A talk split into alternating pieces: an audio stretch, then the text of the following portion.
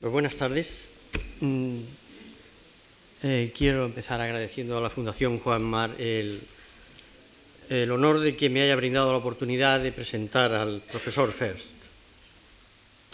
Cuando hace algo más de 10 años yo decidí orientar mi carrera hacia el campo de las proteínas, el nombre del profesor First era ya una referencia obligada en este campo. Eh, su nombre aparecía indefectiblemente unido a los planteamientos y resultados más novedosos y prometedores en este área de la ciencia. Yo en manera alguna podía imaginar que en unos pocos años después la Fundación MAR me encargaría de presentarlo ante este foro tan cualificado de la vida cultural española. Eh, de la carrera científica del profesor First eh, se pueden extraer infinidad de anécdotas que marcan todas ellas verdaderos hitos en el estudio de las proteínas. Así, él fue el primero en dejar constancia de las enormes posibilidades que ofrecía la ingeniería genética para modificar con precisión las proteínas y poder desvelar así la, la relación existente entre su estructura y sus propiedades biológicas. Hasta entonces solo habíamos podido disponer como de unos pocos reactivos químicos de una limitada especificidad que en la mayor parte de los casos contribuyeron más a crear confusión que a profundizar en las bases estructurales de las propiedades biológicas de las proteínas. Sin embargo, la trascendencia de los trabajos del profesor Fers sobrepasa con mucho la importancia anecdótica de estas intuiciones, por más que ellas hayan marcado hitos en la metodología del estudio de las proteínas. El interés del profesor Alan Fers durante una primera etapa de su carrera científica estuvo centrado en las bases moleculares de la catálisis proteica. Es en este contexto en el que lleva a cabo ese primer experimento de modificación puntual de una proteína, la tirosil tRNA sintetasa, mediante ingeniería genética, con objeto de poder de estudiar la especificidad de su función catalítica. Por un capricho del destino, el profesor Fes ha coincidido hoy aquí, esta tarde, con la persona con, la, que colaboró en estos experimentos, el profesor Winter, que le ha precedido esta tarde en este foro. En 1968 el profesor Alan First es nombrado profesor de química orgánica en la Universidad de Cambridge y director de la unidad de diseño y función de proteínas del Medical Research Council y a continuación director del Centro de Ingeniería de Proteínas. Estos nombramientos coinciden con una reorientación de su investigación. El profesor Alan Fels abandona la catálisis enzimática para introducirse en un tema aún más básico, el del plegamiento de las proteínas, etapa de su proceso de síntesis del que dependen de forma inmediata las propiedades funcionales de esta y, consecuentemente, de la catálisis. Las proteínas son la base de la operatividad de nuestro organismo. Las proteínas son responsables de que, este, el organismo, nuestro organismo se mueva, conozca, respira, se reproduzca, etc.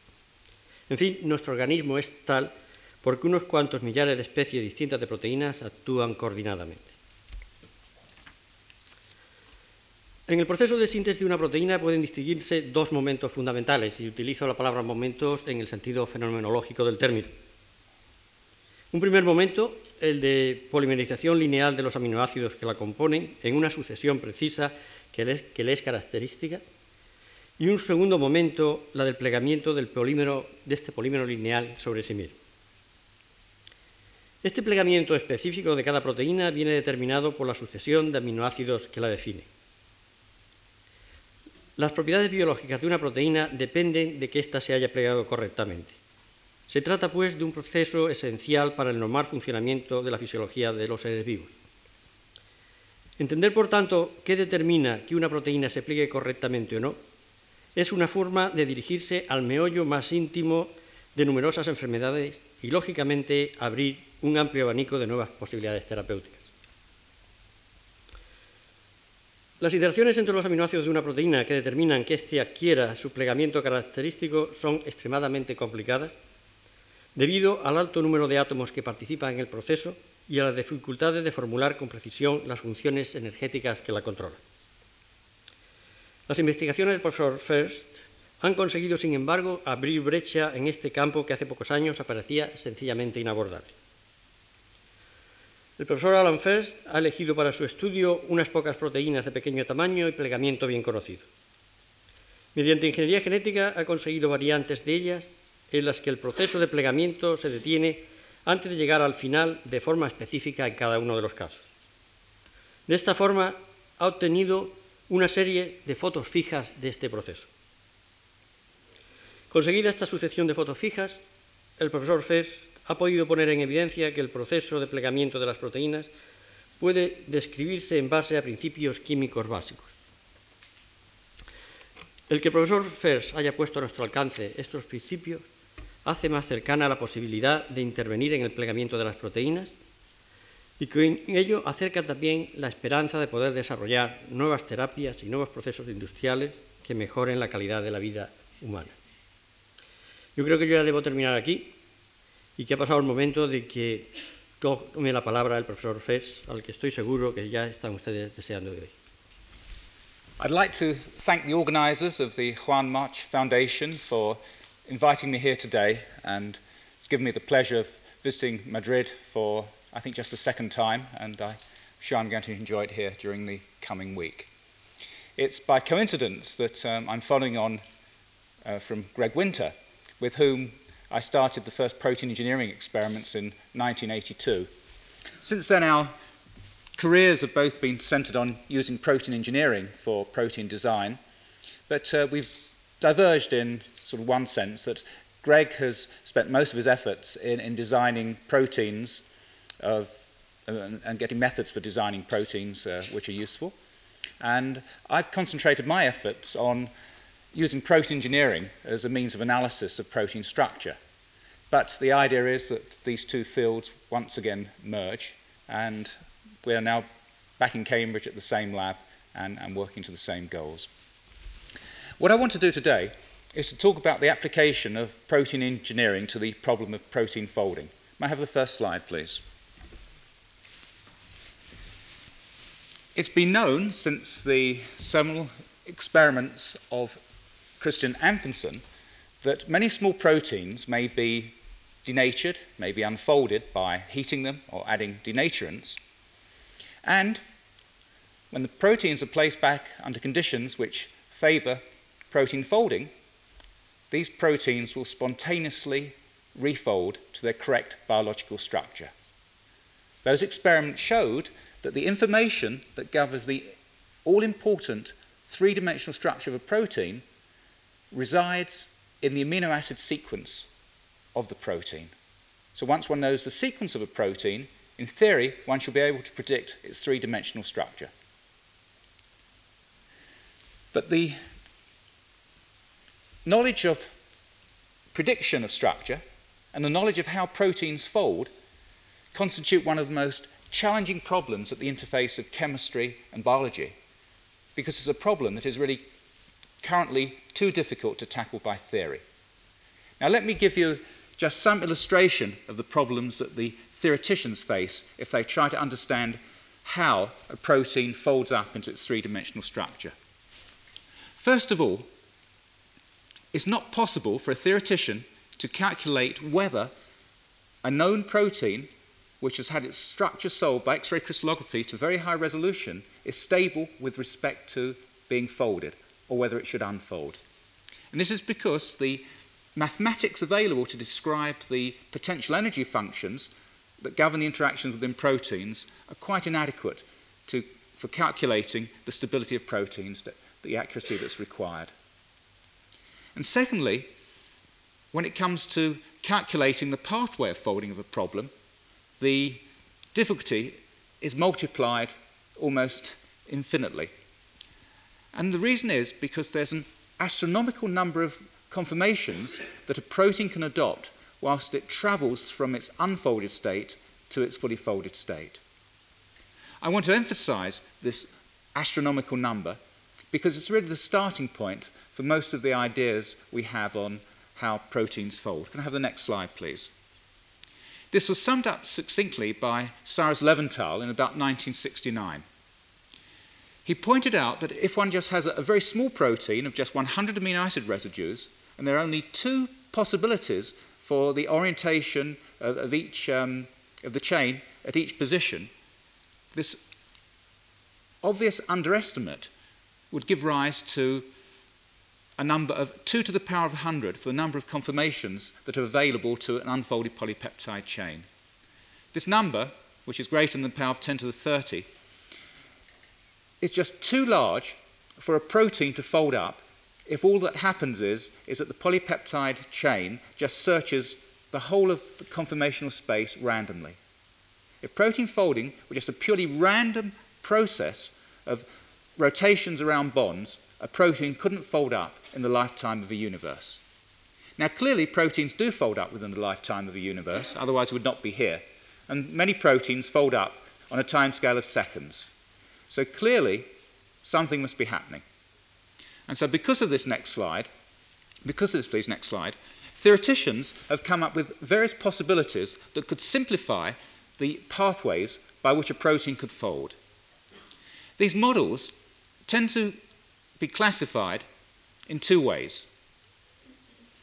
In the first subsection, theoreticians, and probably the word is really theoretician because Oleg Ptitsyn from the Soviet Union has promoted most of these ideas.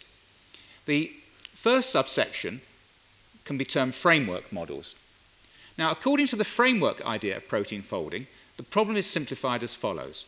If one has an unfolded polypeptide chain, it doesn't fold up just at random, but what can happen is, is that there's a framework of secondary structure formed first. Now, it's relatively easy for localized segments of structure to fold up into their correct conformation. So, one idea is that, say, if a protein which has helices and sheets folds up, is that perhaps the helices can form independently of each other, and the beta sheet that's in the protein can form independently of the helices. And then these segments of structure then diffuse around until they collide, and then they coalesce to form the final folded structure. This is known as the diffusion collision model of protein folding. Another idea, which I think was promoted by Wetlaufer, is that perhaps an element of structure forms early on, another piece of secondary structure that can form locally, and this secondary structure then propagates throughout the molecule. That will be a propagation uh, idea.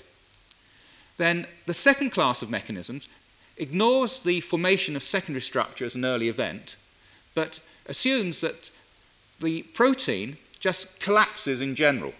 There's a, possibly a hydrophobic collapse to form a collapsed structure which has not so much conformational freedom as the unfolded polypeptide chain, and then within this collapsed structure, there's rearrangement to give the final folded structure.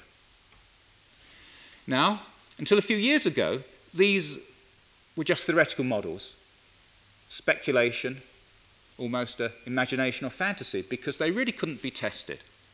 But what's happened in recent years is that it's become possible to test these different pathways and to find out what actually happens. And what I want to do in this uh, lecture today is to show you how we've been able to use methods for distinguishing between these possibilities and to find out how a protein actually folds. So, how do we go about it? Next slide, please. The first thing is to decide what information do we require to determine the pathway of folding of a protein. Well, we know from the study of organic reaction mechanisms, the study of enzyme mechanisms, and the study of biochemical pathways that what's required to define a pathway is to define the sequence of all of the stable and metastable and even transition states along that pathway. And if we can define the structures of all of the intermediates along a reaction pathway, we've defined the pathway. So our conceptual goal then is to define all of the states that occur during the folding of a protein.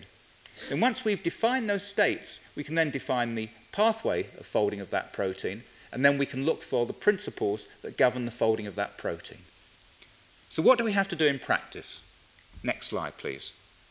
Well, proteins are now known to fold in many cases by a series of folding intermediates. They go from the unfolded state in solution via early intermediates that form on perhaps microsecond timescales or nanosecond timescales.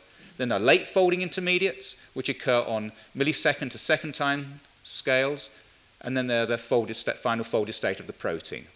And linking all of these intermediates are transition states. As I mentioned a few seconds ago, until very recently, one couldn't even really have thought about determining the structures of the sequence of intermediates that do occur along a pathway. But it's now possible to define structures at the level of individual residues and even individual atoms. And we can do this as follows. First of all, because of the developments of NMR, one can look at the structure of stable intermediates in solution by NMR. Now, this is actually more difficult than it sounds, but it, it's become possible, for example, to look at the structures of unfolded states of proteins. Now, you might say the unfolded states of proteins are really rather boring, they're just simple denatured states. But if you think back to the earlier slide on mechanism, you'll realize that if the framework models hold, it's possible that one could detect small amounts of secondary structure in unfolded states of proteins, and these could act as foci for folding. So it's interesting to be able to look at the structures of unfolded states of proteins. And it's become possible to do this by modern NMR methods from the laboratory Wüthrich and Fessig. The only way of studying transition states is by kinetics. And the only way of working out the structures of transition states is to look at the kinetics of folding and unfolding of mutant proteins. Now, one of the main achievements of my laboratory in the, in the, since about 1989 is to hone, to sharpen methods of protein engineering to be able to analyze the structures of transition states by making defined mutants and looking at the rates of folding and unfolding. And we call this the protein engineering method. And what I'm going to do later is to show you how we apply this in practice and how we've used it to map out the structure of the transition states for unfolding of a couple of proteins. Now, when we start such a project of applying all of these techniques of NMR and protein engineering, we need to find a suitable protein. Next slide, please. And we chose one it's a small ribonuclease called Bacillus amyloliquefaciens ribonuclease, which is now commonly known as Barnase. A few years ago, um, one had to describe what the protein was, but it's now become a rather well studied protein. It's now being used in many laboratories for many purposes because it has been so well studied. The important thing about Barnase, is it's a very small protein of 110 amino acid residues. Now, most importantly, it has no disulfide bridges in it. All of the earlier, well, most of the earlier subjects for protein folding, such as ribonuclease A, contain disulfide bridges. And this means that the proteins can't be unfolded fully because the disulfide bridges have to be broken. And most of the studies done on those proteins have been, in fact, refolding from the disulfide bridge form. But in order to study protein folding, and especially from the level of a completely unfolded chain, we have to have proteins with no disulfide bridges. Importantly for our studies as well, all of the bonds between the peptide residues and prolines are in the trans conformation. Again, in ribonuclease A, there's a cis peptide bond, and its properties make the kinetics of study very important. And interestingly, Barnase folds via a folding intermediate. Now, what I'm going to do is to work backwards from the folded state of the protein and show you how we can work out the structures and have worked out the structures of the intermediates and transition states along the pathway. So let's start off with, next slide please, the structure of folded Barnase. Here we have Barnase. We have the, at the beginning, a helix, which goes from residue 6 to 18, coloured in red. It's joined up by a loop to another helix, a smaller one, and then a one-turn helix. Then we have various loops connecting the helices to a region of antiparallel beta sheet in the molecule. Now, as far as the structural events are concerned in the folding of the protein, we have worked out the folding pathway of all of these regions of structure. But what I'm going to keep talking about and emphasizing is this major helix and this sheet. And the helix and the sheet dock together by their side chains interdigitating to form a very fine region of uh, wax in the middle. There's a well-defined hydrophobic core caused by the docking of this helix upon the sheet. We're really going to concentrate on this part of the molecule. Now let me explain to you the protein engineering method. It started off really from some studies we were doing to learn about the magnitude of interactions that stabilize proteins. The first study we did on Barnase for protein folding was to make mutations in the protein that removed defined interactions, such as hydrophobic interactions, hydrogen bonds, etc., etc., to learn the magnitude of these interactions. So we generated a lot of mutant proteins, each of which, on the whole, was less stable than the wild type protein we realized that we could use all of these mutants as probes to find out what was happening in the protein folding process. Because every time you make a mutation, you make a small change in the protein, you alter its structure, so you're putting in a probe, you're putting in a signal to tell you what's going on. Now, let me explain how we do this. Next slide, please. Supposing we have a protein that goes from the unfolded state EU to the folded state via just a transition state we can make a mutation in that protein which destabilizes it by a certain amount, say 5 kilojoules per mole. And we can draw another free energy profile and superpose it upon the folding of the wild type protein, we have a mutant. Now, supposing the mutation we make in the protein, say that the mutant, we have a residue A, which is in a helical region of the protein. Here's a helix in the middle of our protein, here's residue A. Supposing as the protein folds, it goes via a transition state in which that helix isn't formed, so only the region of beta sheet is formed.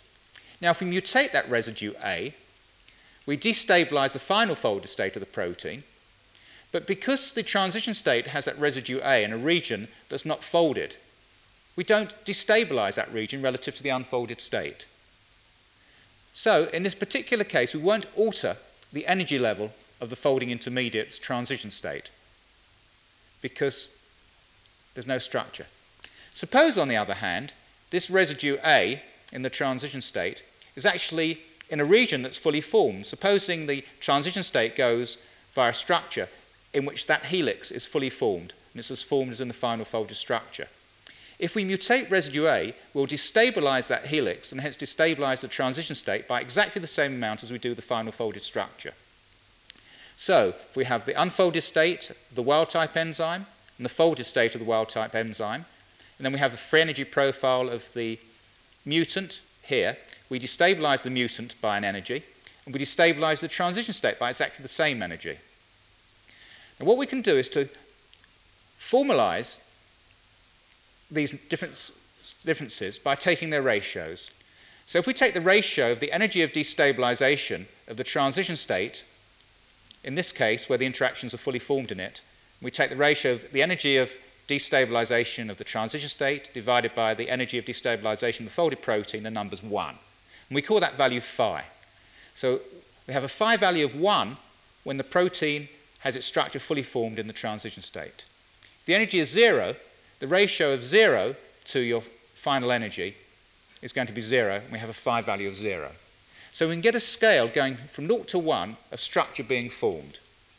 Now what I'll do is actually show you how we did experiments like this on that major helix of Barnase to work out whether, when it was formed in the process. So next slide, please. We plot here that value of phi going from 0 to 1, and we plot here the unfolded state of the protein. The fold, and Barnase has a folding intermediate, the intermediate, and its transition state and its folded state so the transition states between the two, we can plot that ratio of phi from 0 to 1. By definition, phi equals 0 is the number in the unfolded state, and in the folded state, it's 1. Now, the helix goes in residue 6 to 18. We find that residues 13 to 18 have phi values, all very close to 1, from about 0.8 to 1, in the intermediate and the transition state. So our mutations are telling us that we destabilize the intermediate and the transition state by about the same amount of energy as the final folded structure. Therefore, the transition state and the intermediate contain that helix nearly fully formed from residue 16 to 18. As we start going to the beginning of the helix, like residue 6 and residue 8, we see there's less and less structure formation. It's tending to go lower and lower. So it's telling us that the first turn of the helix, because the helix goes from 6 to 18, the first turn is nearly unwound. So we can go through the whole of the protein making mutations to see whether it's formed at particular regions. And this we've done. Next slide, please. And to make life easy, I've coloured the protein according to whether it's folded or unfolded according to our tests. Red means it's basically unfolded, deep blue means it's basically folded. So we've made mutations along this helix, and we know that where it's coloured in blue here in that major helix, it's basically folded. And this is both in the transition state and the intermediate. We know the beta sheet is basically formed in the transition state and the intermediate. We know three of the loops are not formed. We know, because it's coloured in red here, that the second helix is basically not formed in the transition state and in the folding intermediate. And we know the one turn helix is basically formed. We also know, because we've looked at the hydrophobic core in the middle, that in the folding intermediate, this hydrophobic core is very, very weakly formed only. It's mainly broken. But in the transition state, it's firmed up. And so we can see that the process of protein folding has as its rate determining step in this major transition state the formation of the hydrophobic core as the helix docks upon the sheet. So we've been able to define the structure of the transition state and the folding intermediate by making over 100 mutations around the protein. And we can go back one stage further, next slide please, by using NMR this time to look at the structure of the unfolded state of Barnase. Now we've now unfolded Barnase by acid, by heating it, and by concentrating urea. And we've fully assigned the NMR spectrum of the protein. There have been enough clues in the NMR spectrum to tell us what the structure looks like. First of all, the unfolded state of Barnase is a highly unfolded structure. The acid denatured form is highly unfolded. The temperature denatured is even more highly unfolded, and the urea denatured is even more unfolded still. But in all these structures, we can detect very weak evidence for the major helix having a small amount of structure. There's a small subpopulation, possibly, of Barnase that, when the protein is unfolded, has that major helix present. And also, the center of the beta sheet has evidence for a small amount of structure, albeit, in this case, probably non native. So and I can illustrate that on the next slide again, please, which is colored. If you look at this Barnase again, and the major helix has a small amount of structure present. Probably, as I say, just a small fraction of the protein has that helix formed, or is flickeringly formed in the whole of the protein. There's a small amount of structure there. And the center of the beta sheet is collapsed. It's probably non native in some regions, but it's collapsed slightly. I didn't ask for the slide, but it doesn't matter. Um, but what we've actually learnt really from these experiments is that Barnase appears to fold via a framework model. There's a small amount of flickering structure in the unfolded state of the protein. This consolidates as we get to the folding intermediate and consolidate somewhat more as we get to the transition state and then until we get to the final folded structure. So let's go over this then. There's a small amount of alpha helix and beta sheet so actually preformed in the denatured state. Next slide, please. In the folding intermediate, the major helix and beta sheet had largely formed with a weak hydrophobic core. And then in the transition state, the beta sheet tightens up. This hydrophobic core is consolidated and its formation is largely rate determining. If you think about the reverse reaction of protein folding, protein unfolding, the first step in protein unfolding is in fact the breaking of the hydrophobic core as water penetrates it.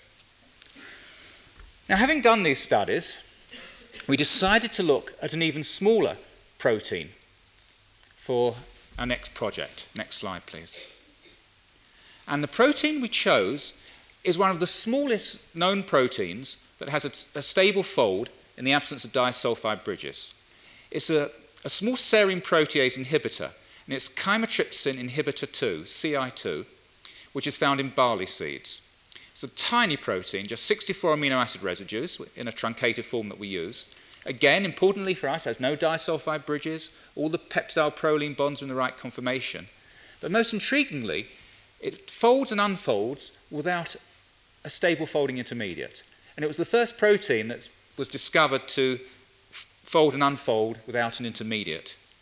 Since then, I think Luis Serrano has found that the KY protein also folds and unfolds in a similar manner. Next slide, please. This protein has just a single helix and a region of mixed parallel and antiparallel beta sheet and a small hydrophobic core between the two. And there's a long binding loop which has a methionine residue in it, and this methionine residue um, determines its specificity for inhibiting serine proteases. This inhibits very nicely by binding to the hydrophobic pocket of chymotrypsin or, or.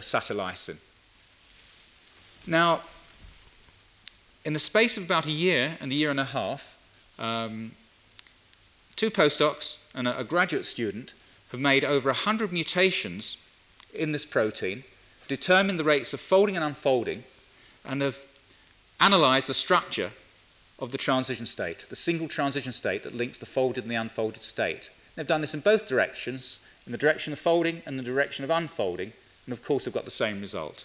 And this is what the transition state looks like. Next slide, please. Now, I've coloured this exactly the same way as Barnase was coloured. Deep red means it's fully unfolded. Deep blue means it's fully folded. In fact, you look at this slide, there's in fact very little deep red. Most of it's a sort of light purply colour. And very little of it's deep blue. In fact, there's a bit of sort of purplish colour in the major helix. Now, for example, the only region of the protein that's fully formed because it's bluish is the end of the first helix. It's the C terminus of the single helix. The rest of it is mainly unfolded. The rest of the protein, I say, is mainly unfolded. There's a little bit more structure in the beta sheet and uh, here, here, and here. Basically, the transition state for formation and the unfolding of CI2 is quite different from that of Barnase. In Barnase, things tend to be either fully folded or fully unfolded. In CI2, it's basically in between. On average, the transition state looks like the fully folded protein that's been expanded by about a third. And it's lost about two thirds of its energy. It's expanded more in some places than than others, but on the whole, it just looks like the transition state is a collapsed form of the unfolded protein or an expanded form of the folded protein. So CI2 is not folding by a framework model. There are no fully formed elements of structure in this as there were in Barnase.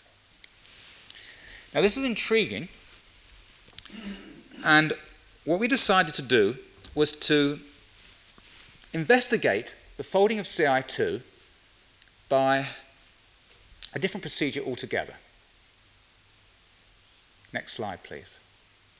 What we decided to do was to mimic the folding of CI2 as it's synthesized in vivo, synthesized from the N terminus in vivo, by looking at its folding pathway in vitro. the way we did this, next slide, please, rather, I'll tell you how we did this in the next slide, but um, why we did this is as follows. We wanted to know what happens to a polypeptide chain as it's formed from the N-terminus in vitro. And in particular, we wanted to know whether stable structures form early in synthesis.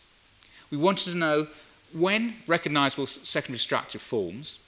And we wanted to know further, do we get subsets of structure formed if we look at the protein being synthesized in this method subsets of structure that can assemble in a hierarchy of structures. We wanted to see if it was stepwise or it happened all at once, as in the folding and unfolding of the intact protein. And the way we tackled this, next slide please, was to cleave CI2 into a series of peptides of ever increasing length from the N terminus, and then analyze the fragments that we made by NMR and CD to see if we could detect structure building up in them. Now, I'll go over this reasonably quickly because uh, the story is actually quite simple. So, next slide, please, which will show you the sequence of the protein. We have, remember, just 64 amino acid residues in, in the CI2 inhibitor. The major helix is at the N terminal end of the protein It's going from uh, from here, from this serine to this lysine. And we made small fragments by peptide synthesis, and larger fragments of the protein we made quite simply by changing the single methionine in the CI2 inhibitor to an isoleucine, and then putting methionine residues at different positions and cleaving with cyanogen bromide to make large fragments, and we made larger ones still by putting in a stop codon. Quite simple, but we were able to make a, a large number of fragments, as you can see. So let's now look at the build-up of structure in these fragments as we produce them by this method. So next slide, please. Remember, fragments 1 to 5 to 1 to 28. Now, 1 to 5 and 1 to 13 occur before the helix is present in the protein, and these show, according to NMR and all methods we've looked at, purely random structure. Now, the fragments 1 to 25 and 1 to 28 contain that helix. But by NMR and by CD, we do not see any significant helix formed in those fragments. So let's make an even larger fragment. Next slide, please. And here we go from 1 to 40. We've done a full NMR analysis of this protein. Um, it's mainly unfolded, but there are possibly some regions of hydrophobic collapse within that structure where hydrophobic residues have condensed together. But these are non native. So basically, 1 to 40 over half the protein is really an unfolded state of the protein with no native structure. Let's go bigger still, please. Next slide. Now we go to 1 to 50. Again, just 16, just 14 residues short of the full length protein. This is still a completely random protein. There's no evidence of a stable tertiary fold. It has the NMR spectrum of random coil. Now let's get a bit bigger. We put in three extra residues. Next slide, please. And these are actually three important residues which do appear to be quite important in stabilizing the protein. And here we do actually see some collapsed structure. We see an NMR spectrum which has dispersion consistent with a compact structure.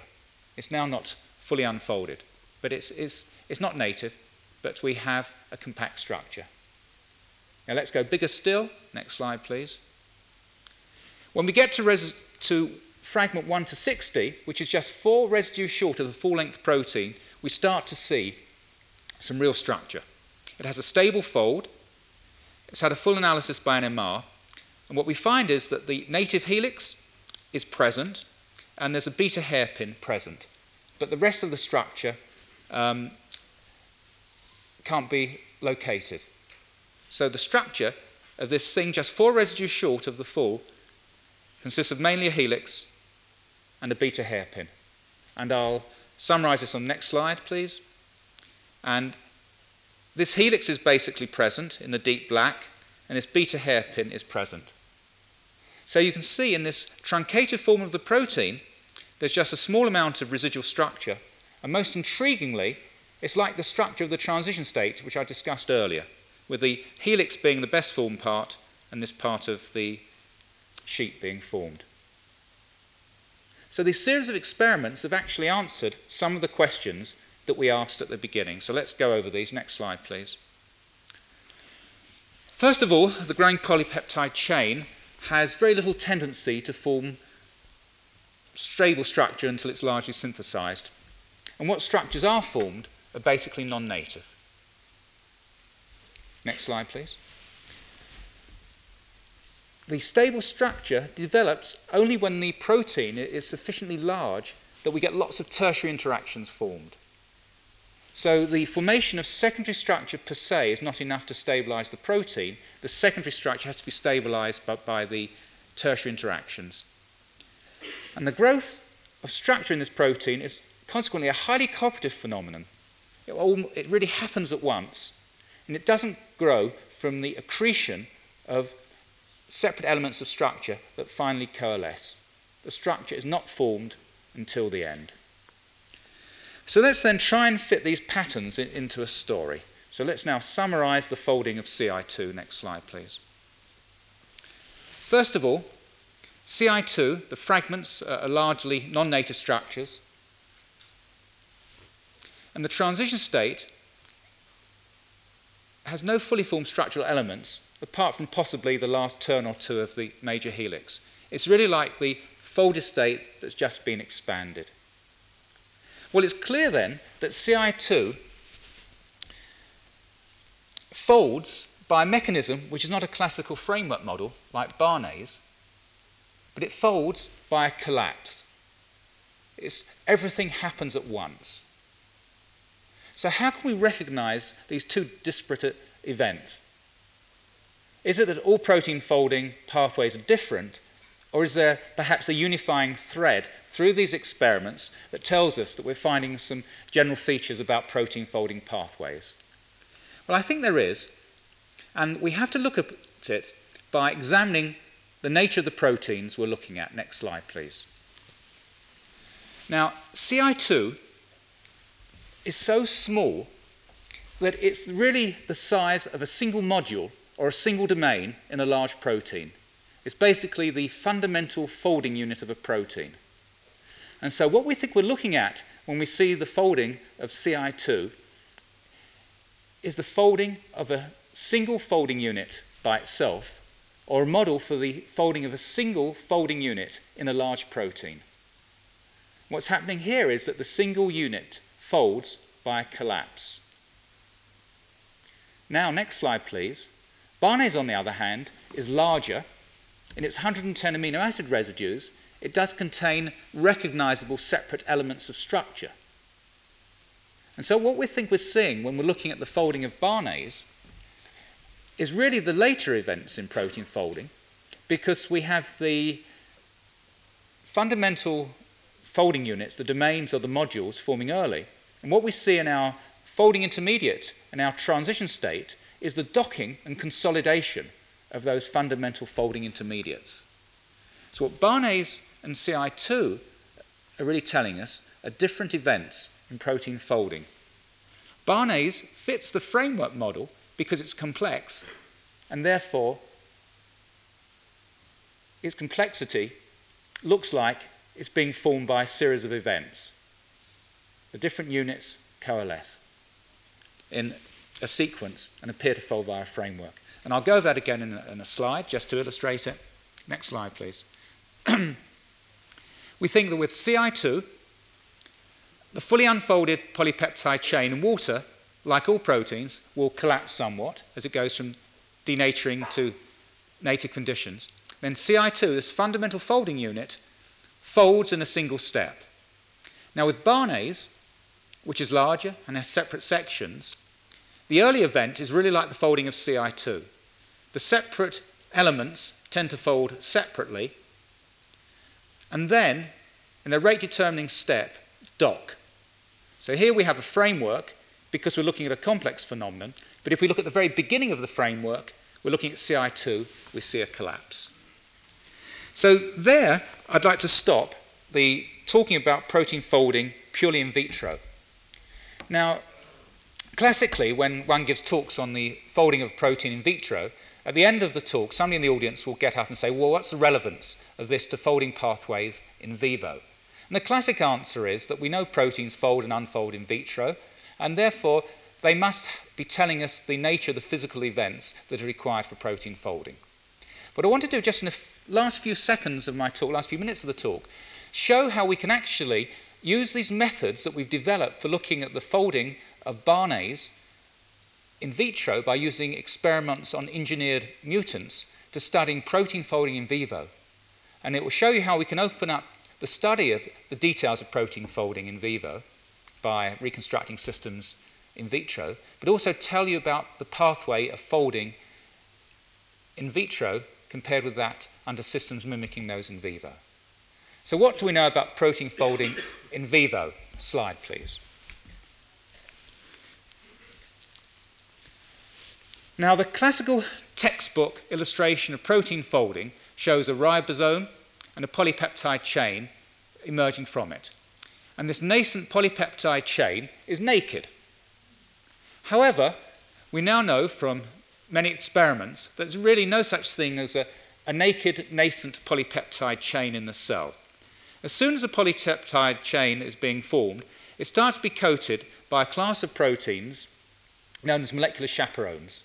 And these molecular chaperones are members of the HSP70 class of proteins because they're also heat shock proteins of molecular mass of the subunits of 70K. Now, the protein in coli that is the HSP70 analog is DnaK. DNA K binds to this nascent polypeptide chain. Then, under the influence of DnaJ and ATP, this nascent chain is passed to a very interesting protein called GROEL. GROEL is a member of the HSP60 class of proteins because each of the subunits um, has a molecular mass of uh, 60 kilodaltons and they were discovered independently as heat shock proteins, but in coli it's known as GROEL. GROEL is a, a big 14mer consisting of two seven membered rings stacked one upon the other. Now, GROEL is the exciting protein as far as folding, protein folding is concerned. DnaK just appears to be a fairly passive thing, binding the polypeptide chain. But GROEL somehow or other takes place in protein folding. The polypeptide chain is transferred to it, and under the influence of ATP and sometimes another protein, GROES, that's uh, chaperonin 10, um, the protein folds. Now, there's considerable controversy about the mechanism of protein folding in vivo. What is the role of GROEL? And there are two schools of thought here. One believes that the role of these chaperones, well, both schools believe that, that the role of the chaperones is to prevent aggregation and misfolding of proteins as they're formed.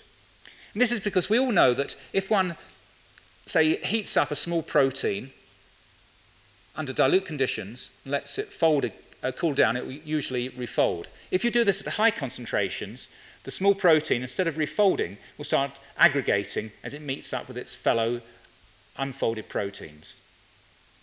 So, what's thought then is that the HSP proteins, the heat shock proteins, and the proteins involved in protein folding in vivo prevent this aggregation. Now, one school of thought thinks that the only way it does it is by binding these unfolded states, then releasing them so they can fold, or that these proteins can actually unfold misfolded states and allow them to fold. The other school of thought believes that the GROEL actually acts as a, a cage and that the protein can fold in the center. What we've been able to do is to show that Barnase can actually fold whilst bound to GROEL and that the folding pathway parallels the folding pathway in solution. I'll just show you very briefly an outline of the experiments. Next slide, please. Folding of Barnase in the presence of GROE. Next slide, please. We can look at the refolding of Barnase and a whole series of mutants by watching either the regain of its catalytic activity or more simply, in our most recent experiments, we can refold Barnase in the presence of GROEL, and we can see a series of phases. And there's a very slow phase which corresponds to the refolding of the protein to give active Barnase. And all these events happen whilst Barnase is bound to GROEL. Next slide, please.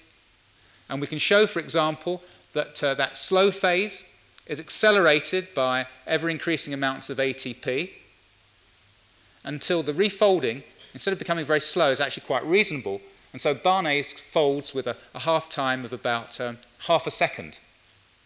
No, a half time about a second whilst bound to GROEL. So Barnase folds very nicely whilst bound to GROEL. So folding takes place whilst bound. Next slide, please. And we can also look at the refolding of a whole series of mutants of Barnase whilst bound to GROEL and we can plot the rate constants whilst folding whilst bound to GROEL. That's on this axis. And on the other axis, we can look at the rate constants for the folding in solution. If we plot one against the other, we see that the rate constants parallel each other. Well, this experiment shows us that the folding of Barnase whilst bound to GROEL uh, parallels the folding of Barnase in solution. Now, the beauty of the experiments we've been doing is that once you've made a whole series of mutants to study the folding of Barnase in vitro, you can study the folding in the presence of other chaperones. And you can study the folding in the presence of secretory proteins and what you will, and work out how those proteins affect protein folding and transport. We've also been able to look at the folding of the barley CI2 inhibitor whilst bound to GRO-EL, and we've been able to map out the interactions between the two. So just to summarise this part of the talk, please, next slide.